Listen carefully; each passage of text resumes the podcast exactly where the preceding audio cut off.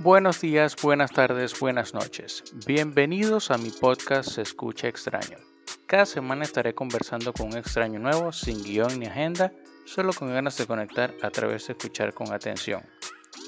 Si disfrutas de una buena conversación, te invito a que me busques y me sigas en Spotify, Google Podcasts, Apple Podcasts, eBooks o en cualquiera de las otras plataformas para podcasts de tu preferencia.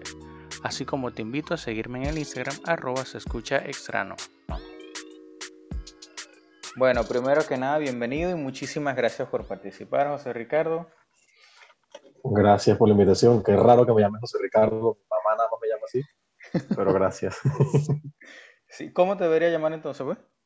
Fígaro. Fígaro, correcto. Ok, la primera pregunta con la que siempre empiezo y con la que quiero empezar esta vez también. ¿Cómo estás realmente? Claro, ya se puso dark el podcast. ¿Cuánto tiempo puedo llorar en vivo? Bueno, puedes llorar 20 minutos, pero lo corto y lo hago dos minutos nada más. Todo empezó con mi tío tocándome. Bien, bien, estoy realmente, estoy bastante, bastante bien. Mm, alrededor de tu vida, ¿qué estás haciendo? ¿Cómo, cómo te está yendo? ¿Qué tal te trata el país donde estás? Eh, ahorita estoy en un proceso de metamorfosis. Esto es, es, como, no homo, ¿ok? No homo, pero estoy saliendo de un, de un caparazón de, y como convirtiéndome en una mariposa. Este, sí, sin, mucha, sin mucha analogía, lo voy a dejar hasta ahí porque eh, es gratificante el momento en que estoy ahorita en mi vida, ¿verdad?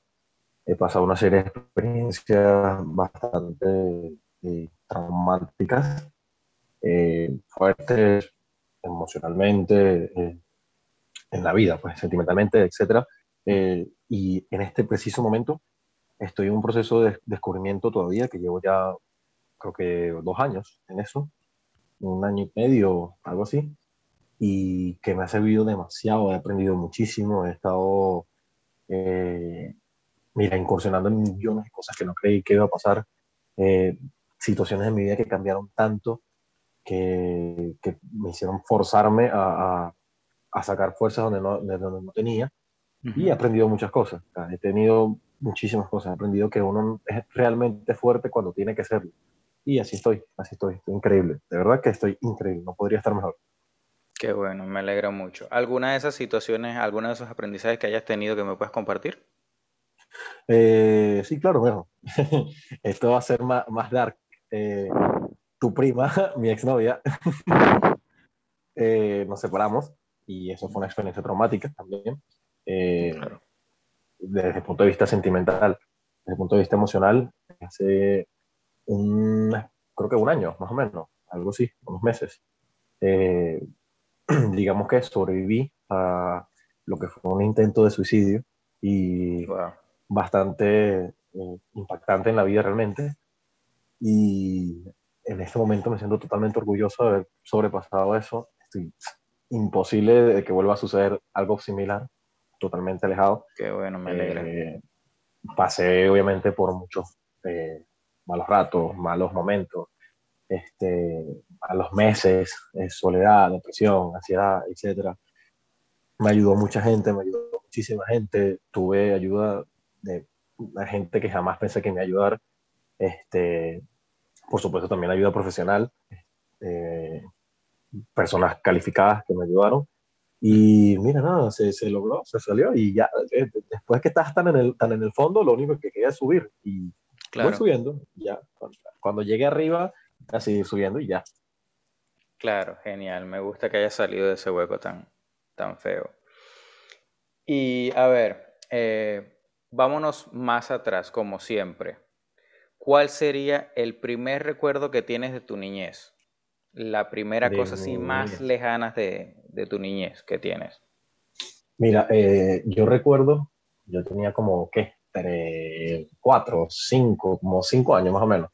Mi recuerdo más así vivido que yo tengo es un día, eh, mira, estamos hablando hace 20 años, hace 20, 21 años, donde no había escasez de nada, no había nada, era la época de la abundancia en Venezuela, Y a mí se, ocurrió, se me ocurrió una genial idea de botarle un ace a mi mamá. Eh, ella estaba lavando y yo se, se le boté el ace, pues. Ella, por ah, supuesto, pero lo, botaste como, ¿Lo, lo echaste al en el piso, en el piso, lo lacé para el piso, porque yo soy así, malandro, desde pequeño. Este, a ella se le ocurrió la genial idea de perseguirme con un palo de escoba, ¿ok? Y este, yo tuve la mejor idea de huir en una bicicleta en el patio de mi casa, ¿ok? Ujú. El patio de mi casa eh, es una, en donde entra el carro, una pendiente muy inclinada, muy, muy inclinada. Yo, con mis cinco años de experiencia de vida y mis cero segundos de experiencia de física y de, y de- de mecánica, yo dije, oh, claro, yo por supuesto que yo puedo bajar por esa pendiente y justo antes de llegar la- a la reja, dar una vuelta y subir con el impulso. Eso pensé yo. Evidentemente no fue lo que pasó. Me clavé la cabeza contra la reja, me rompí un diente y medio, me yesaron la pierna. Mi mamá y mi papá tuvieron un problemón porque mi papá se- este, dijo como que qué importa que el muchacho bote un ace. Mi mamá obviamente estaba llorando de, de la angustia. Yo estaba cagado de la risa, ensangrentado. ¿Ok? Y eso es lo que yo recuerdo. Ese momento y estar en la camioneta, yo recuerdo que estaba en, sentado en las piernas de mi mamá Ujú. este, de copiloto con la boca llena de sangre y cagado de la risa, porque estaba era cagado de la risa. Y, y mientras llevaba para, de hecho yo todavía tengo una cicatriz acá de siete puntos que me, la cabilla me atravesó y me rompió el diente. Wow. Afortunadamente fueron dientes de leche, cosas así, no problema. Pero eso es mi recuerdo más, más, más cercano a mi niñez, eso es lo que tengo. Ajá, pero el giro que tú querías dar era un giro en U. Sí, claro, un giro no, pero, pero un giro no imposible. O sea, un giro no que, que ni Tony Hawk puede hacerlo. o sea, era un giro que para la gente que lo escucha es, es- es un giro completamente, o sea, es absurdo desde todo punto de vista. Además que la bajada es una bajada un poco larga y obviamente ya yo vine con impulso. Con o sea, mucho impulso. completo, mucho impulso. Este, o sea, esa bajada, si llueve, es difícil meter un carro. Imagínate cómo va a ser bajar por ahí en bicicleta. Un niño de... de- de- epa, Cinco mi bicicleta años. no tenía frenos, además. Mi bicicleta no tenía frenos. que yo se los quitaba. Yo estaba en mi bicicleta le quitaba los frenos. Porque era No, y peor- Peor el cuento si me dices que la bicicleta tenía las rueditas esas de apoyo. no, no, no, no. no. Ah, por lo menos.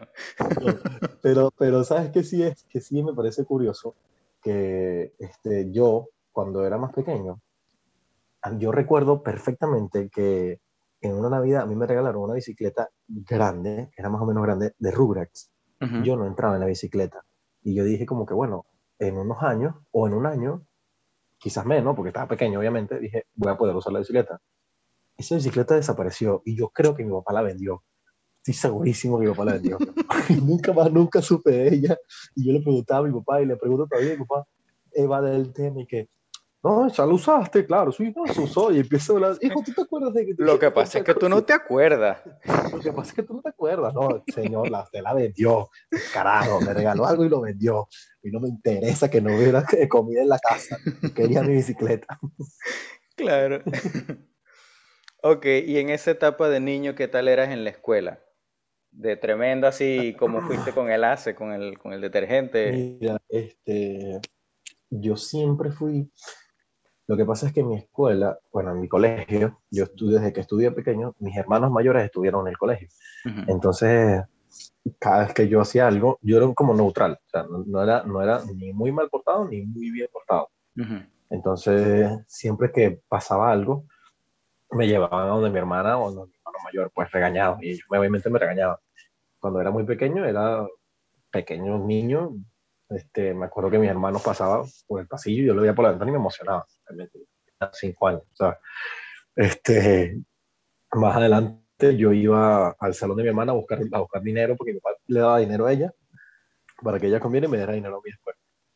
Entonces, pero eso siempre estaba, además mi colegio era muy, muy, bueno, es muy familiar, entonces to- Ujú. todos los, los, los- las directoras y eso son como muy unidos, entonces siempre era como que tú veías ya a ese director o a la profesora la maestra como una figura paterna o materna, Claro. y siempre eh, le tenías ese respeto, esa cosa. En bachillerato ya sí era un desastre, así yo era una perdición. O ¿Cómo así? ¿Por qué? Olvídate de eso. Bueno, fíjate, en mi colegio eh, había un sistema de citaciones de, bueno, cuando te portabas mal, pues y eso. Eh, que era por papel, o sea, citaba un, papel que, bueno, una citación donde se lo entregabas al representante y decía, mira, es el, alumno tal, tal, de José Figueroa, eh, necesitamos que el representante venga para acá. Yo tengo dos amigos, uno que es uno de mis mejores amigos actualmente, este, y otro que está en Argentina, también otro estudiante amigo. A nosotros tres nos citaron, creo que fue como ocho o nueve veces en una semana. Y nosotros las citaciones las, doblamos y las botamos por la ventana. Nunca se la dimos a nuestros padres. Eh, pero la ventana daba un pasillito, que era como un pasillito de, de, de servicio, de servicio ajá, del colegio, pues formaba parte del colegio, pero como de servicio, y solamente pasaban que si los técnicos aire, este, pasó uno y vio 30 citaciones en el piso que decía José Figueroa, Piero Antonelli y Javier Hernández. Desde ese momento en mi colegio uh, empezaron a citar llamando, ya no nunca mandaban citaciones escritas. Claro. Nosotros inauguramos la citación, nosotros inauguramos las citaciones llamadas, porque de resto no se podía hacer más nada. Y bueno, nada, obviamente, o sea, yo, yo estuve, este, todo mi bachillerato, es básicamente una, una jodita, pues. mi bachillerato, yo mi salón lo amo y a todos, con todos mantengo contacto. Y siempre fuimos un desastre. Ojo, un desastre sano, nunca fue un desastre de, de se llama vandálico. Nosotros lo más, lo, siempre eran, eran travesuras, travesuras que nunca fue nada que si, este, nada que si consumir sustancias en algún lado, no, nada de eso sino simplemente nosotros veíamos que el salón estaba medio gris y nosotros vamos a ambientar el salón y empezamos a meter las matas del colegio, los microondas, todo el salón, todo. O voltear salón y empezar a hacer cosas así, porque no, no, daba nota, pues no daba nota, o que si mm. pegar los, los, los bolsos continuos al techo, cosas así. Travesuras de niño, pues. y ya. Bueno, yo lo peor que recuerdo, sí, no lo peor, pero una de las cosas malas que, que recuerdo que hizo uno de mi salón, todavía me acuerdo quién es y todo, y no lo voy a mencionar por si acaso. Él agarró y orinó en un vaso plástico y lo puso en, en el marco de una de las puertas del baño. No. Y ya estábamos entrando de regreso a los salones, o sea, ya, no, ya nadie iba para el baño. Y como todos pasamos por frente de la puerta del baño, él agarró y empujó a uno de nosotros. Nosotros estamos en noveno para ese tiempo y él empujó uno de séptimo. De modo que cuando tocó la puerta le cayó el vaso tipo película, así que le cae totalmente este, hermetizado y va bajando poquito a poco el miado. Así. No, qué desastre. Y lo peor, lo yo, peor del caso yo lo mato, yo lo mato, por Dios. Lo peor del caso es que ese que hizo esa travesura es súper pequeñito, o sea, él siempre ha sido bajito y él le pidió a alguien más que pusiera el vaso ahí encima y ese otro se prestó para que lo hiciera. Mira, no, yo lo mato, por Dios. Yo no estuve, cuando yo estaba, creo que fuera en séptimo o creo que séptimo o octavo, algo así. Había un chamo de cuarto, quinto año, que era así el típico bully americano, pero obviamente eh, criollo. Y él me echaba y se metía conmigo. Un día se estaba metiendo conmigo y yo le dije, no te metas más conmigo porque o sea, yo me puedo defender y, y, te puedo partir la cara. Pues él me dice, ah, se cae la risa. Al día, a la semana siguiente, solo que creo que fue un viernes, yo llegué a la semana siguiente y llegué con un puñal. y yo llegué, sí, sí, muy vandálico, muy, muy, vandálico. Y yo saqué mi puñal, mi puñal ha sido una, como una navaja, pero, pero realmente era era un abre cartas que yo afilé con una esmerilla. ¿Ok? okay. obviamente era todo un cuchillo, era todo un cuchillo, en toda regla. Y nada, yo se lo saqué y el chamo obviamente se quedó todo, un carajito de séptimo año, con de séptimo, con un bicho tarajallo desde de, quinto año. Y yo le dije, si te vas a seguir metiendo conmigo, nos vamos a matar aquí los dos. Yo te, voy, yo te mato porque te mato. Obviamente, yo, yo no iba a hacer, no sé si iba a hacer nada, yo no creo que hubiese hecho nada pero es que estaba muy molesto porque el se metía mucho conmigo. Y en ese entonces a mí nunca se metió más nada conmigo, nunca se metió conmigo. Y la directora me quitó la broma y eso fue un peo, me invitaron a mi papá y, y papá, bueno, tú eres un malandro, ¿qué te crees? Y broma. Después mi papá ahí como que bien, ¿sabes? Típico papá de como que te jodieron. No, Ujú. ok. mi papá después fue como que... Bien, muchacho, bien. fue como que- La palmadita. No, mi, papá, mi papá después como, fue como que, mira, no vuelvas a hacer eso, bien que te defienda, pero un puñal, coño, tampoco tan drástico. Así no, así no. Y- y que exageraste, exageraste. Yo, bueno, pero es que eran cinco. Y bueno, exageraste, exageraste. Está bien. Ajá. ¿Y cómo crees que te ha moldado esa historia desde tu niñez hasta tu adolescencia al día de hoy? ¿Cómo a qué? Moldeado. ¿Cómo te ha moldeado? Eh, mira, yo soy, yo siempre lo he dicho, que la verdad en mi vida yo soy eh, un pedacito de cada persona que conozco o que, cada, que, que, que me deja algo. Ujú. Eso es lo que yo soy formado y todavía lo sigo siendo. Este, yo aprendo un poquito de cada persona con que se va- me voy topando en mi vida. Hay gente que no me deja nada, hay gente que me deja muy poquito, que me deja muchísimo. Este, pero siempre soy un poquito, un poquito más, como te digo, medidas más y medidas menos, pero siempre tiendo a hacer lo, lo- no copiar, pero quedarme con algo. Y, Ujú. y soy un pedacito de cada uno, por lo menos en principio soy un pedacito de cada uno de mis papás y mis tíos. Este, siempre tengo como cualidades de ellos y, y cosas que voy guardando de ellos. Y de resto, eh, cada persona que va pasando por mi vida me va dejando algo y cositas, cositas, cositas y me voy acumulando y voy siendo simplemente más, un poquito más cada vez que conozco más gente. Por eso que me gusta conocer gente y me gusta hablar con gente y me gusta interactuar con la gente. Genial, me gusta eso. ¿Qué sería algo que tú dices que la gente asume de ti? Una característica que la gente asume de ti conociéndote o tal vez al, al primer, la primera impresión al conocerte. Berro, eso, eso está bastante difícil porque en verdad... Eh, no, pues me sea. Mm, dale, dale, recuerda que se puede editar. Ok, listo. Este, bueno, es bastante difícil eso porque yo soy muchas formas, o sea, yo, puedo, yo me mimetizo muy bien en, en cualquier entorno social. Entonces, cuando hablo con alguien, cuando este, voy a hablar, dependiendo del punto de vista que se está hablando, dependiendo de, de- de la, de la temática o del, del tono de conversación, puedo ser de una forma u otra. Cuando tú me conoces a mí hace años y tú sabes que soy jodedor, soy echador de bromas, soy eh, gusta un- siempre un bochinche, una cosa, pero también me has visto serio, también me has visto enfocado en otras cosas, o sea, Ujú. este, puedes hablar conmigo y hemos tenido conversaciones serias, como también me has visto jugamos todos los días, me has visto de pronto echando broma en un juego, Ujú. o sea, puede ser muchas, muchas cosas y, y es difícil que la gente como que me encasille en un solo, en un solo, o sea, como decir, Fígaro es tal cosa, Claro. por lo menos O sea, conocer. para una Sí, persona a lo mejor puede ser de tal forma, pero a otra persona que recién te conoce te mostraste de una manera distinta. Exactamente, exactamente. Eh, es, es, como te digo, fácil en- encapsularme en, un, en una, como en un estereotipo, dependiendo de cómo esté hablando, cómo, de cuál sea la primera impresión que yo quiera dar. Siempre, me siempre ha pasado así. ¿Y alguna vez te ha pasado que intencionalmente quieres mostrarte de una manera negativa, por decirlo de alguna forma? Mira, me ha ahorita me está pasando algo, me ha pasado este, hace unos meses, me pasó. Yo me descargué Tinder, ¿no? ¿Ok? Entonces, cuento dark. Pero me encanta la broma, o sea, el, el tema de, de Tinder es que tú realmente no te conocen y tú puedes ser quien tú quieras ser. Exacto, soy Entonces, odontólogo, cualquier vaina. Exacto. Puedes ser lo que tú quieras. Y eso me dio tanto pie a hacer, a hacer no solo chistes, sino a hacer tantas cosas que me da curiosidad. Eh, me pasaron cosas como que este, me, escri- me escribió alguien, entonces me dice como que "¿Te- a qué te dedicas, o una persona me escribió que cuánto mido. Yo le dije que yo medía 1,52. La chama se quedó, ¿Por qué? ¿Por qué? ¿Por qué, por qué no? ¿Por qué, por qué no?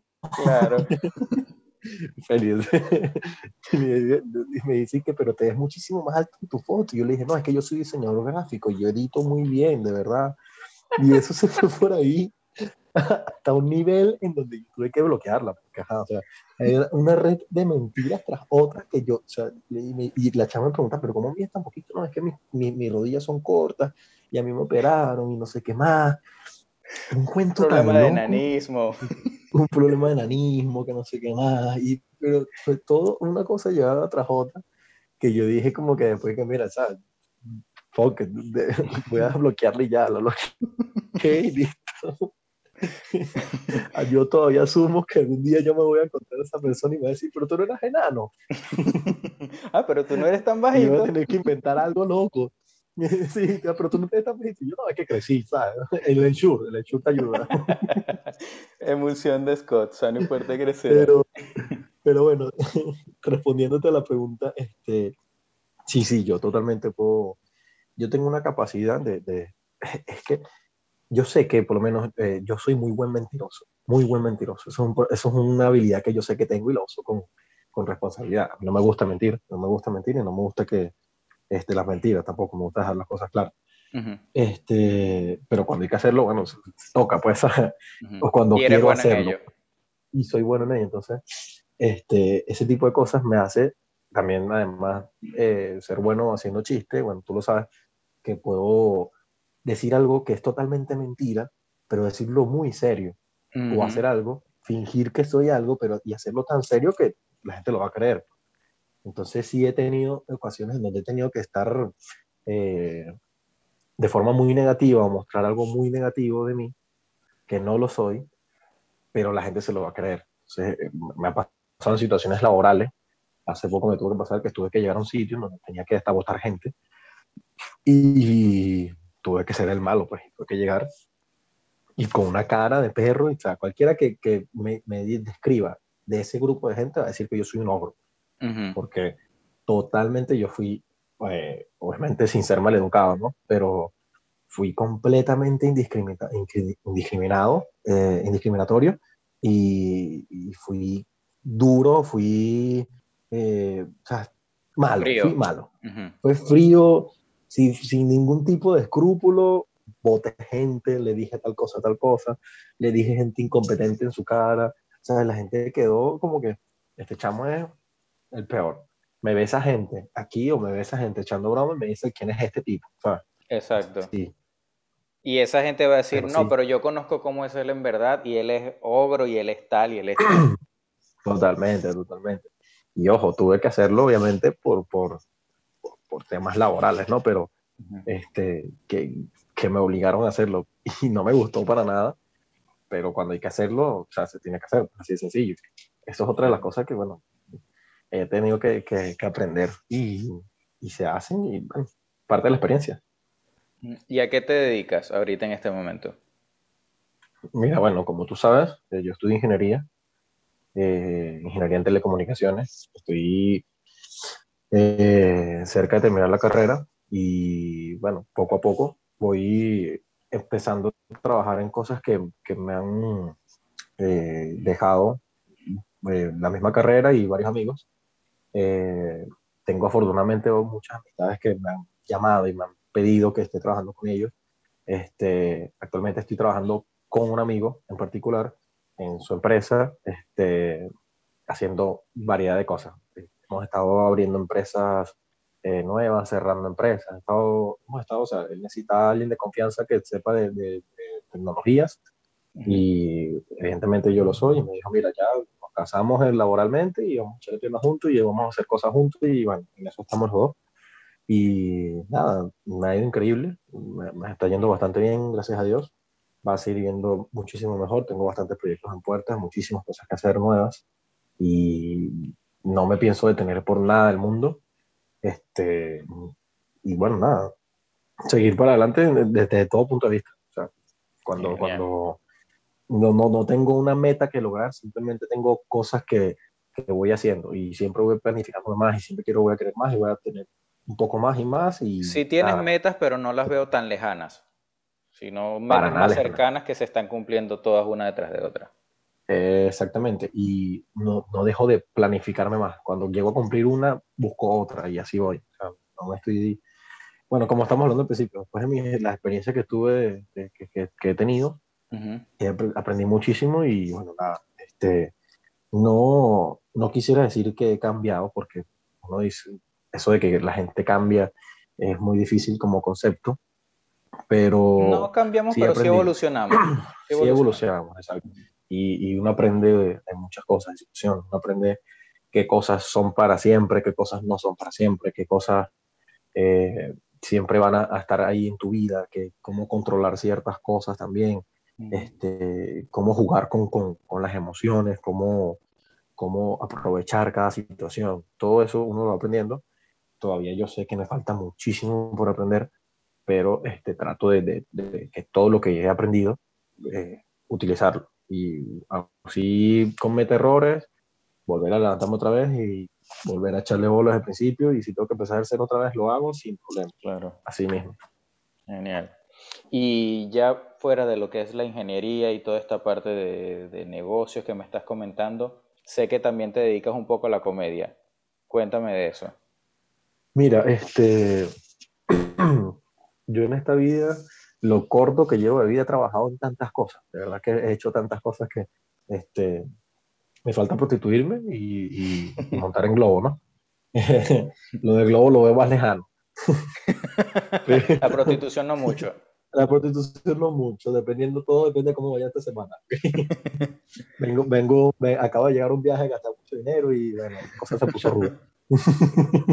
hay que comer. No, pero este, hay que comer, hay que comer, la nevera, la nevera pide comida. este, nada, este, Sí, estuve, yo estuve un tiempo en la comedia, ahorita la tengo un poco pausada, la tengo pausada porque, bueno, evidentemente tengo otras cosas, otros proyectos que estoy haciendo. Ojo que no la he abandonado del todo, no para nada. Este, sigo manteniendo contacto con mucha gente y a mí la comedia me ha regalado muchísimas cosas increíbles. De verdad que me, me ha dado tanto, tantas herramientas y tantas cosas. Me ha regalado unos amigos insólitamente buenos, este, amistades que de verdad yo considero muy cercanas hay un grupo en particular este, que nosotros nos llamamos eh, los F o los cuatro F, que para mí es un grupo, eh, un grupo de desadaptados, un grupo de locos. hay gente de todos lados, de todo tipo de gente. Este, para mí, el, el padre del grupo eh, es un comediante bastante reconocido y para mí, en lo que respecta de comedia, uno de los mejores de Venezuela, que es Josué Ochoa. Este, él es uno para mí de, los mejores y él es para mí el padre del grupo porque él es como que esa piedra angular de, de, de, cruce entre todas las, las, amistades que están en ese grupo. Y en ese grupo, mira, hay locutores, músicos, este, comediantes, gente que no sirve para nada, hay de todo, de todo. Pero si escuchaste lo de, lo, de, lo de gente que no sirve para nada, negro, eso es contigo, te quiero mucho. y, este, nada, es, un grupo de gente que de pana a mí me, me o sea, yo los considero de mis mejores amigos. Hay gente, en ese grupo de gente que yo no conozco, de hecho, personalmente no los conozco. Y aún así yo considero que son de mis mejores amigos. O sea, yo los considero casi familia. Es una cosa que, este, de verdad, yo me sentiría muy, muy, muy mal y lloraría demasiado si algo les llega a pasar a alguna de esas personas y yo no tener la oportunidad de conocerlos. O sea, este, es de verdad que un grupo muy, muy cercano a mí. Eh, como te digo, además de eso, la comida también me ha regalado experiencias inolvidables, inolvidables de verdad. Eh, me ha hecho Cuéntame una. un mundo que no. Mira, una vez este, yo estaba en un, eh, en un, un reemplazo de un comediante que se llama Carlos Alvarado al megáfono y fui como reemplazar a un, comediante de Guacara, forma parte de este grupo que te digo que se llama Jorge. Ok, entonces voy al, al, al, show como el reemplazo de Jorge.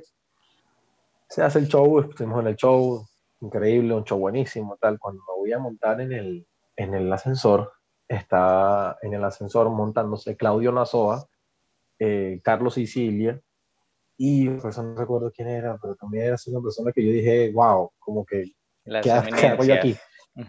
okay. Eh, gente que tú dices que yo he visto, ah, estaba también este, no me acuerdo cómo se llama, este, el baterista de Desorden Público. Eh, no sé qué hacía ahí, sinceramente no sé qué hacía ahí. Capaz estaba en un show porque eso fue en la Torre BOD en Caracas. Y eso es una torre donde hay varios shows de todo tipo. Ok.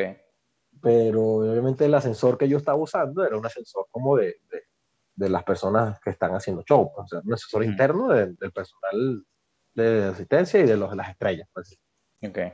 Voy en el ascensor, el señor Claudio Nazoa saca, tu tele, saca su teléfono y dice, voy a tomarme una foto con el talento nuevo. saca su teléfono, monta, toma su buena foto de selfie con todos nosotros. Yo estoy al lado de, de, de Claudio Nazoa y que y él monta su buena foto en Twitter y en, Instagram y yo, no, bueno, o sea, ya estoy en el, en el Instagram de Claudio Nazoa, yo soy famoso. listo. listo. De aquí al cielo ya no hay más. no, sí, sí, sí. No. Este, he tenido muchas experiencias que de verdad han sido muy, muy buenas. He conocido gente que, que yo antes de, estar en la comedia admiraba y, y seguía y me parecían súper graciosos. Todavía los admiro y los conozco, los conocido personalmente. Hemos estado juntos como amigos. bueno, una de las personas que, que conocí de la comedia también, este, y también forma parte del grupo, es Abeja, eh, el guitarrista de Raguayana. yo escuchaba Abeja desde pequeño, desde que se lo Raguayana.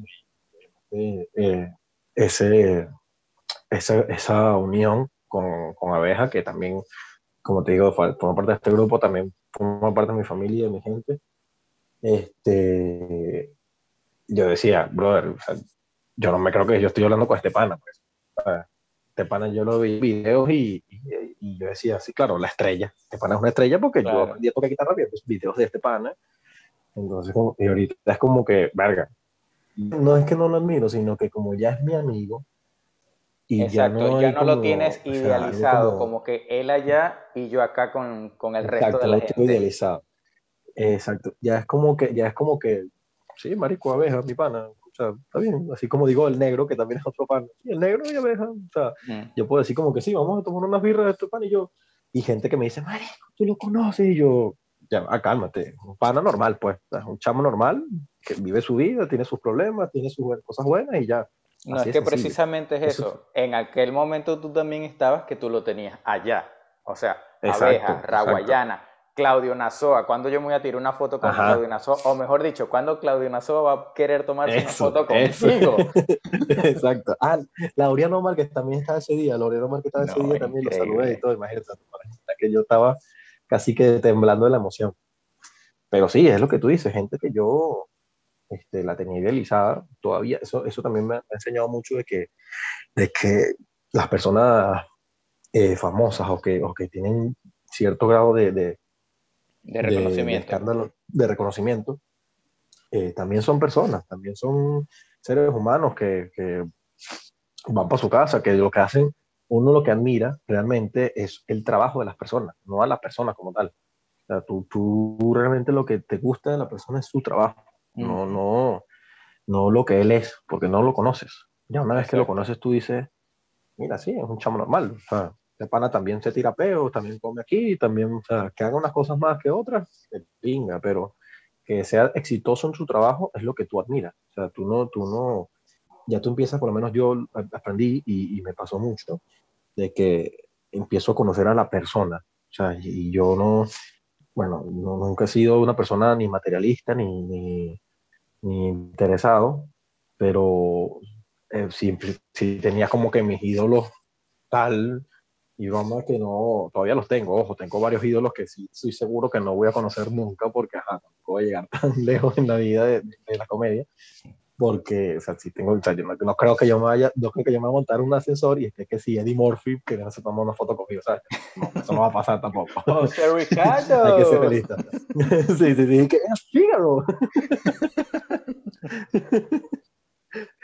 pero, pero, ojo, que puede ser posible, puede ser posible, a lo mejor es un mundo loco, pero, pero tampoco hay que ser realista. Pues, y, pero nada, eh, eh, eh, son cosas que uno va aprendiendo y, y, obviamente también la madurez te da como que, claro, este pana es un cantante reconocido, este pana es un comediante reconocido, pero también es una persona. tú puedes entablar conversaciones con ellos y hablar y a lo mejor ellos también, a lo mejor lo, tu trabajo también le interesa a ellos o también ellos lo admiren. O sea, eso no quita nada. Son también personas que también, también tienen sus ídolos, también tienen sus su, su, pedestales con gente. Y aún así son, son, personas como todo el mundo. Y de verdad que es impresionante cómo hay una cantidad de gente que eh, idealiza a la gente como que ya, este es un dios, este chamo yo lo veo, lo toco y me desmayo. Entonces, como que no, tampoco para tanto, ¿okay? pero bueno. Sí, como pasa con, con las megaestrellas, que uno piensa que ellos, ellos sudan este, agua de manantial de la más pura, qué sé yo, y no, es gente normal. Sí, sí, totalmente, totalmente. a mí, a mí me pasa todo el tiempo, cada vez que voy a comprar comida, me dicen, mira ese pícaro, a ver. tócame, pues tócame, tienes tu oportunidad. Tócame, tócame, bueno, tócame, pero un segundito y ya y me limpio, ¿ok? a ver, si el dinero no fuese problema, ¿a qué te dedicaras? Mira, este... Vaya, qué buena pregunta, qué buena pregunta. Yo creo que me dedicaría a viajar, realmente, a viajar y a comer. Muy pensamiento de, gordito, pero, pero es así, de porque yo creo que sería cocinero, ya chef. Me gusta muchísimo cocinar. De mm. verdad, me, me encanta cocinar. Eh, nunca lo aprendí porque nunca fue como una opción viable. O sea, mi, mis ideales como que siempre estuvieron más o menos claros en lo que yo quería hacer y siempre lo vi como un hobby cocinar, pero a mí me encanta cocinar, me fascina, me fascina cocinar, me fascina sobre todo que la gente que coma mi comida, cuando la come, diga, que esto está divino, que me encanta, que lo que sea. Que la disfrute. Cocino bastante bien, este, cocino, considero que cocino bastante bien, quiero, no quiero pecar de, de, de narcisista, pero eh, es como que la gente le gusta y la gente me dice, pero tú cocinas una locura con dos piedras y un agua. Y, y me pasa, o sea, me pasa que, que, me gusta y, y, tengo como ese, ese punto de, de, que quiero cocinar algo rico y si lo vas a probar quiero que esté delicioso porque a mí me gusta comer delicioso. Hmm. Entonces siempre me ha parecido, parecido bastante y me gustaría viajar no tanto por, por paisajes y cosas, sino también viajar por, por la comida, porque quiero como que conocer diferentes eh, tipos de comida de toda parte del mundo para poder siempre como que, ah, mira, eso se prepara así y tal. o sea, Tailandia te encantaría visitarlo, me imagino. Claro, claro, totalmente, totalmente. Me fascinaría. Y, hay comida, yo siempre he querido visitar Japón. Ojo, yo soy fanático del anime y todo eso, pero no tiene nada que ver que yo sea otaku con que yo quiera ir a Japón. Este, no te quieres disfrazar de Pokémon ni nada. sí, no, no, yo no, nada de eso. No es que yo voy a llegar y que, hey, el anime, ¿dónde está? sino que Japón siempre, siempre me llamó la atención la comida de Japón, este, la, la cultura gastronómica de allá, cómo cocinan todo, cómo tienen sus costumbres para cocinar, las cosas que cocinan, me parece increíble y me encantaría conocerlo y comer una semana ya de, lo que sea en la calle o de, ir a todos los sitios para comer, para aprender también cómo se hace también y nada, probar diferentes, probar las experiencias, porque yo siento que tú pruebas realmente o conoces realmente un país o una, una zona si comes ahí. Si, mm. si no vamos a las pruebas de, de, lo que conocemos, por lo menos tú que, que eres de Carúpano, yo conocí Carúpano fue comiendo en Chuchú. Chuchú para mí fue un antes y un después en la vida. para mí Carúpano es Chuchú. Genial. Si yo voy a Carúpano y yo no como un chuchú, yo no fui a Carúpano. Así de sencillo. Una hamburguesa del socio. Una del socio, por supuesto. claro, y, y, es así, o sea, es como que a cualquier sitio donde yo voy a ir, yo tengo que probar la comida ahí. Porque es como que la forma de, ah, claro, que me digan, mira, tú, estás has ido para tal parte, claro, no, buenísimo, tienes que comer aquí. Así, es como que una referencia que, tienes que, tienes que ir para acá a comer. Y es así, o comer, o probar por lo menos algo de ahí. Exacto, me gusta, me gusta. A ver, eh, esta pregunta siempre la hacía y le ponía mucho tramo, mucho espacio. Yo siempre preguntaba, ¿dónde te ves en 10 años? Pero me di cuenta que la gente respondía, no sé qué voy a hacer de almuerzo mañana. Entonces, vamos a ponerlo más pequeño. ¿Dónde te ves el año que viene? Mira, este, eh, ¿sabes qué? Te voy a a mí me preguntaron eso, me preguntaron dos, dos cosas. ¿Dónde me veía en cinco años? ¿O cómo me veía en diez años? Y, y, cómo me veía en un año? Y yo respondí, eh, increíble, o sea, mi respuesta fue muy, muy empírica, muy como que, este, wow, me salió de la nada, me salió muy fácil y me encantó. Me encantó sobre todo por, bueno, lo que de nuevo, retomando el tema del principio, todo lo que yo pasé fue como que, wow, yo no pensé que yo pudiera responder así tan fácil. Bueno, yo antes, hace unos años, yo no tenía ni idea, o sea, yo tenía mis planes, eh, mis planes con alguien, mis planes eran con alguien. Y este, yo, yo dije después como que, wow, ¿qué pasó? ¿Qué hay aquí? Pues. Exacto, este, porque siempre pensabas en un más uno. Exacto, siempre pensaba en un más uno, siempre, siempre pensé en eso más uno. Y ahorita, para nada pienso así, todo lo que pienso es como conmigo y para mí. Es sencillo. Y después que, después que sea yo, ok, puedo compartir mi yo con alguien más, que si está, si no, no importa. Claro. Pero, este, yo respondí, cuando me preguntaron por cinco años, yo respondí que yo me veía, eh, evidentemente, con mi título universitario, me veía con este, una empresa y me veía totalmente feliz, así de sencillo. Lo dije así, me veía feliz.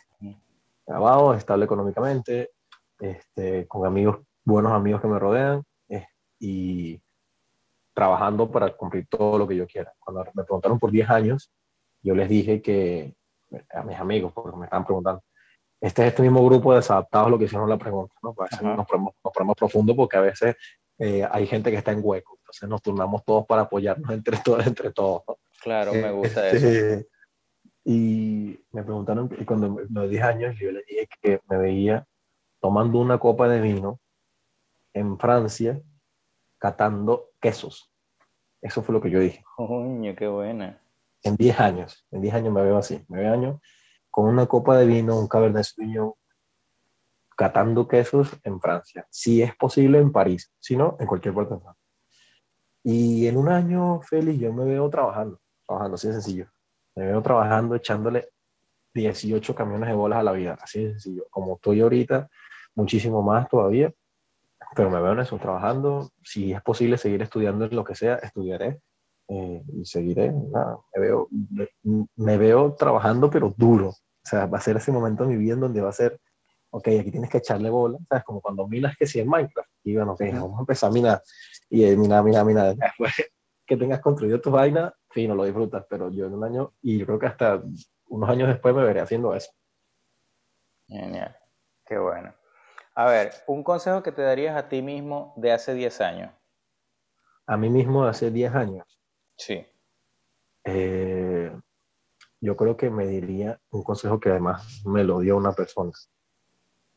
Eh, una, una amiga muy querida que vive en Chile ahorita me dijo que la vida se trata de momentos buenos y de momentos malos y que los momentos buenos se usan como gasolina para esos momentos malos eso a mí me cambió y me dijo como que increíble. Lo, final, lo, último que me dijo fue vive simple. Y eso ha sido como que mi mantra. Vive simple y me voy hasta tatuar, la verdad. Es como, vive simple, wow. Así de sencillo. E, es, el consejo que me podría dar y que a lo mejor mi yo de hace 10 años no lo, voy a, no lo va a entender, pero sí, sí, sí sé que ahí estaría presente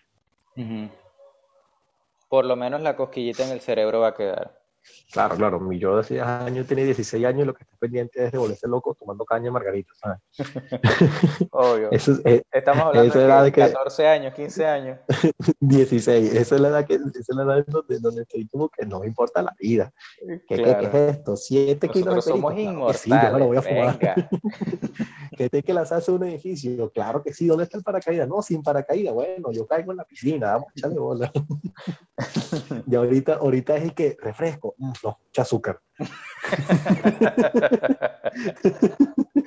no, sí, no, bueno, por ahí he visto unos memes de escándalo que son tan relacionables. Ese meme donde estás echado en un sofá, echado en tu cama, qué sé yo, y te paras te paras muy rápido y todo empieza como que a darte vuelta. Sí, sí. Mierda, los 30, sí, sí son así. Mira, tú sabes que yo ahorita, eh, hace de nuevo unos meses, estuve fui a una cita con un nutricionista, ¿no? Una nutricionista. Y le dije, mira, estoy aquí, voy, quiero empezar a hacer ejercicio, quiero empezar a comer saludable. Dime qué puedo comer, o sea, hazme mi dieta para yo comer sin, sin sentirme mal, pues sin sentir que no tengo energía y tal.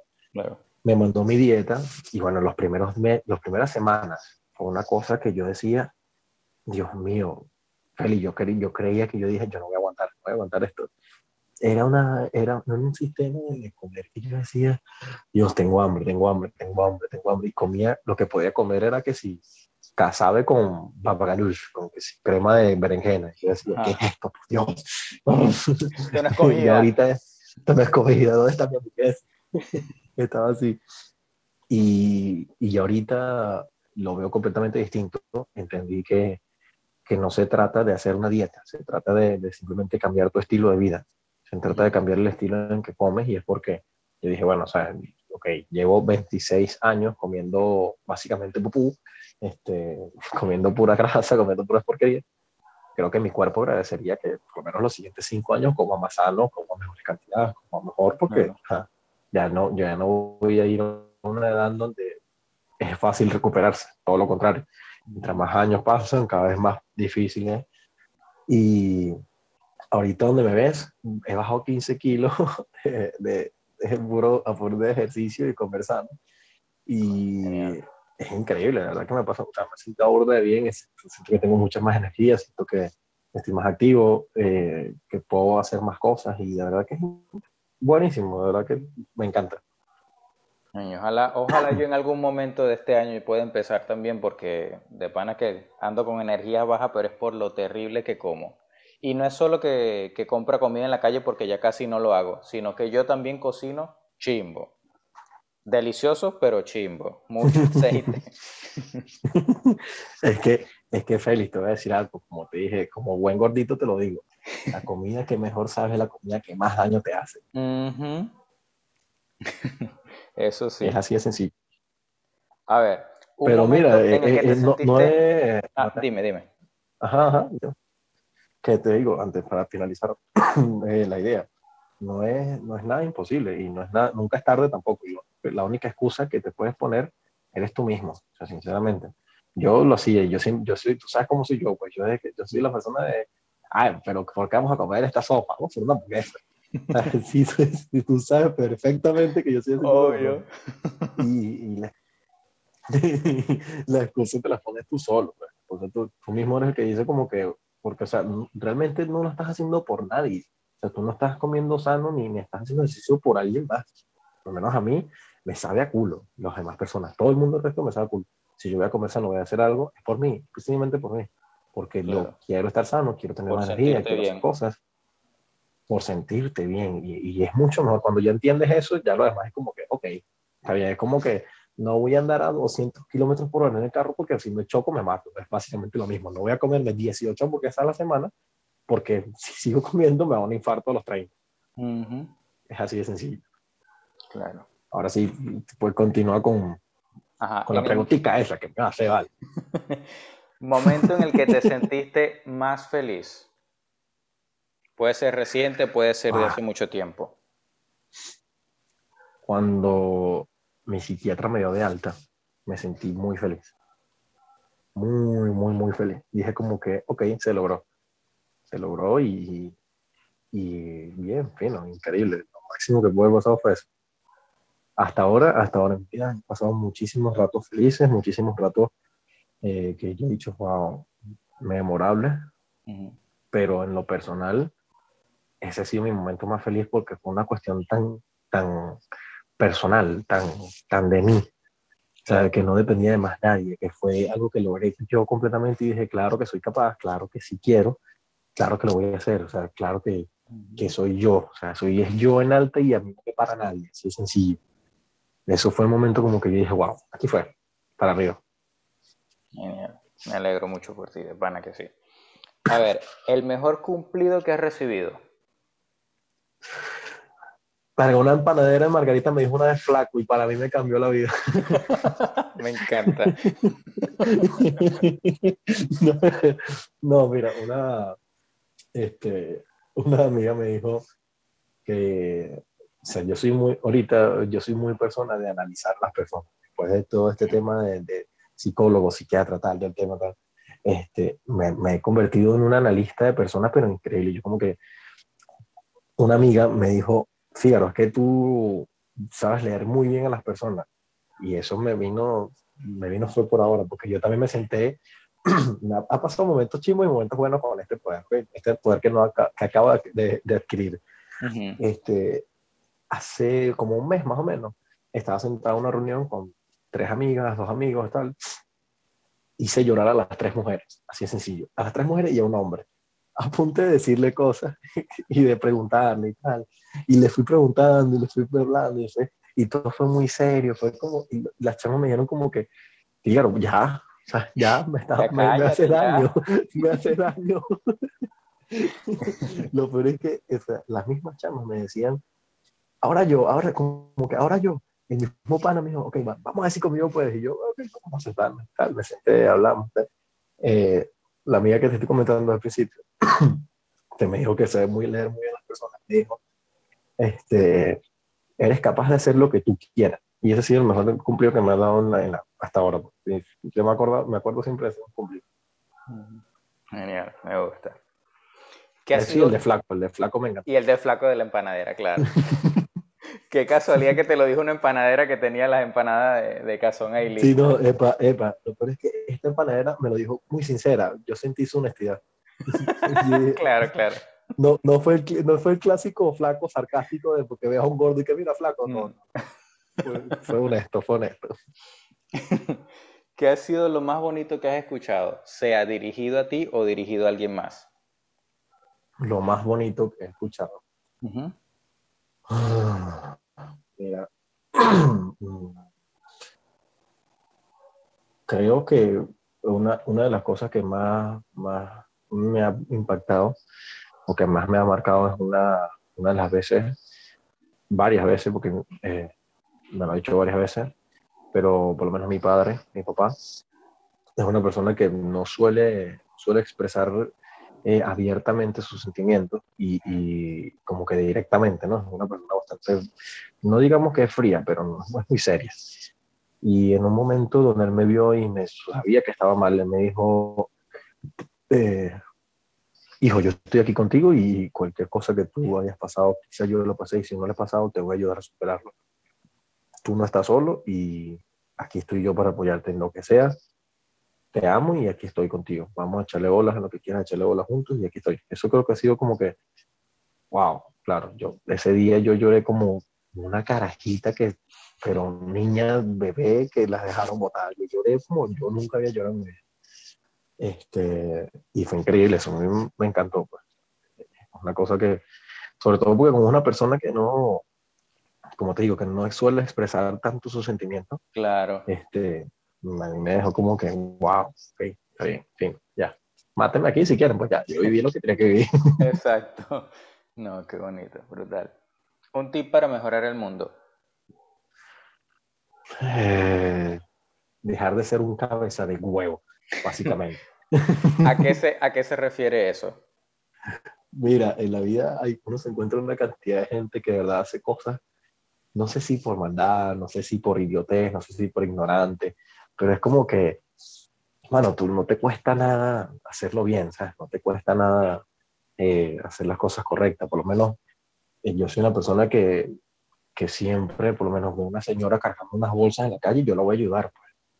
Y, voy a intentar, a, como que señora, claro, eso lo monto caro, o sea, el problema está en que debe haber tanto desadaptado en la calle que haya, robado a esas pobres señoras así, obviamente yo voy a intentar ayudar a la señora y me dicen, no, no, no, y se, cagan y se van por real, o sea, es básicamente eso lo que jode a la, a la humanidad para mí.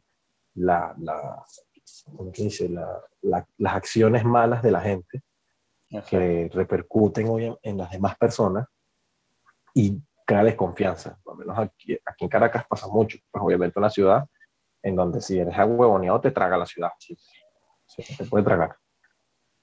Eso es lo que me molesta. Entonces, tu tip para el mundo sería dejar de ser un cabeza de huevo. Muy bien. Un extraño que recuerdes. Un extraño que recuerde.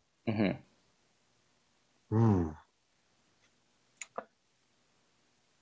Coño, eh, en la universidad hay un chamo, se llama Michael, Michael Oribe, y él es muy extraño para mí, es un extraño completamente y lo conocí que sí un semestre nada más.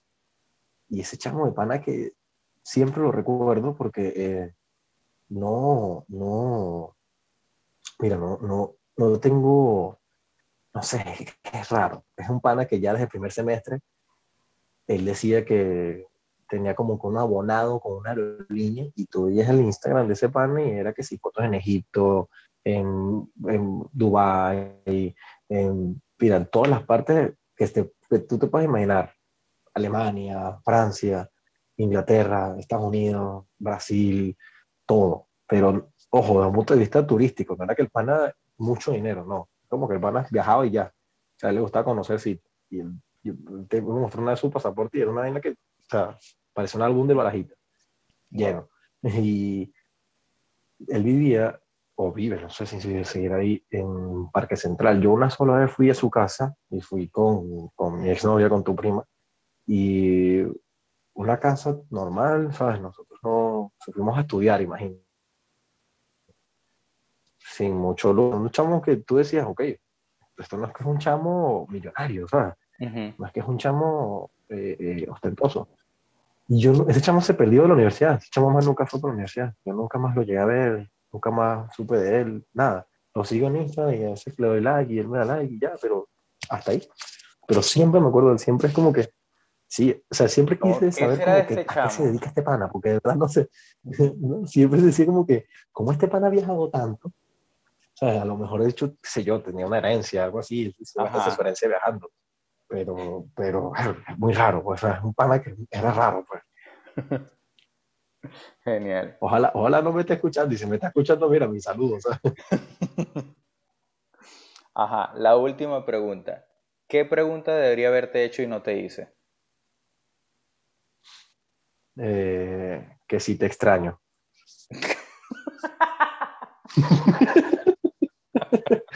La respuesta es no. Coño, vale. Qué ah. mejor forma de acabar un hermoso sí, podcast. Sí, ya. esa fue la última, esa queda. Muchas gracias por haber aceptado la invitación, Figueroa. Ah, mira, ahora sí te digo Figueroa. A ti por invitarme.